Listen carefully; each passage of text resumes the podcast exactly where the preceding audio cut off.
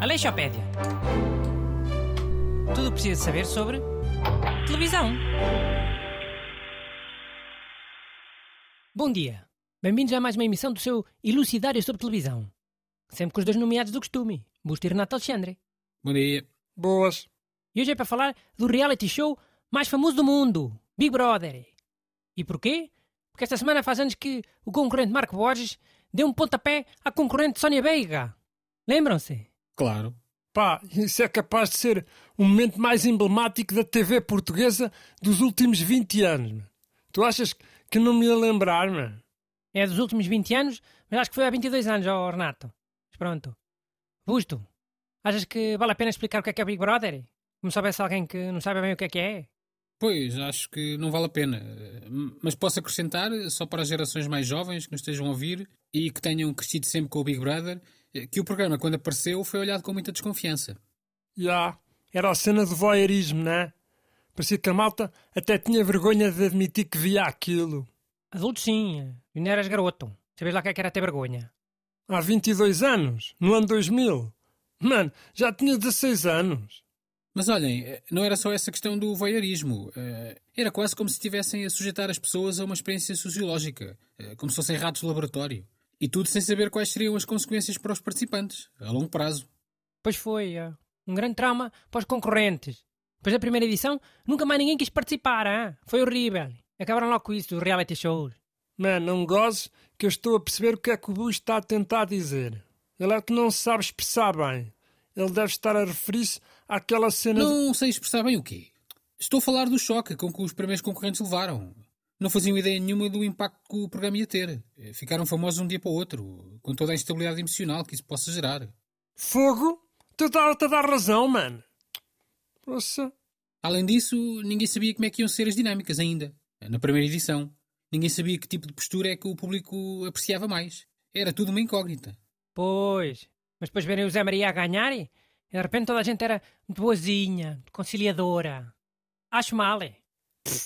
Tu achas mal que se permeie as boas pessoas? LOL. Mim, as boas pessoas, não. É quem sabe fingir melhor. É. Agora, o que importa é ser fingido. É ser amigo de toda a gente. Ah, eu não quero problemas e não sei o quê.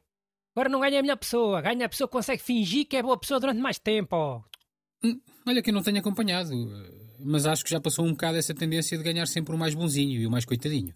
Cura-te. Aquilo para as pessoas é, é uma novela. Tem que haver sempre um bom e um mau e, e o bom tem que ganhar e depois o, o mau tem que ser punido, tem que ser expulso. Ou então uma pessoa que seja má no início e depois fique boazinha, com o poder da amizade, hein? tipo Naruto. Isso também deve colar, hein? que é aqueles os inimigos depois ficam amigos e... E só isso é que conta? Não conta serem pessoas interessantes? Pessoas com atividades e posturas diferentes, independentemente de serem boazinhas ou más? É, é. O teu colega Renato que vai para lá ser interessante. Mais as piadas de stand-up dele, a ver se safa. É posto na rua logo na primeira semana. Ninguém o quer ouvir. Ok, pronto. Mas olha, eu gostava agora de falar um bocadinho do Big Brother Brasil. Pode ser? É um dos maiores casos de sucesso a nível mundial. O único a estar há 20 anos seguidos no ar, na mesma emissora. Ixi. Então, mas está sempre a dar um Big Brother? Vai em quantos? Que? 70? Não, porque eles lá só têm um por ano. Se calhar o segredo da longevidade é esse. Três meses de emissão, depois para e só volta passado um ano.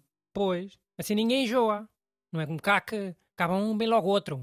Depois é com pessoas repetidas, depois é com famosos, depois hora demora um mês, hora demora quatro meses, pá, ninguém percebe nada. Ah, No Brasil até tem um formato interessante. Metade dos concorrentes são desconhecidos, a outra metade são famosos. Famosos mesmo ou semi-famosos? Tipo como cá? É mais para o semi-famoso, sim. Mas um semi-famoso no Brasil equivale quase a um famoso normal de cá.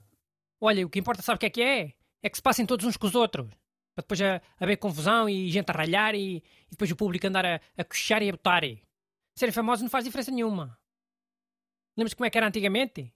Era provas para a malta se cansar, depois passavam fome, depois os fumadores ficavam sem tabaco. Pá, aquilo era um comboio pronto a descarrilar. Isso é que era Big Brother como deve ser.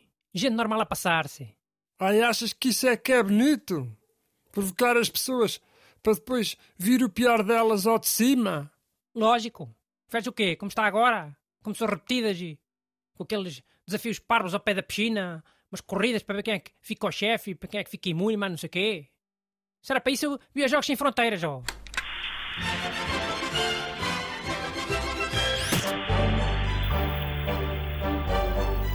Aleixopédia. Tudo precisa saber sobre televisão.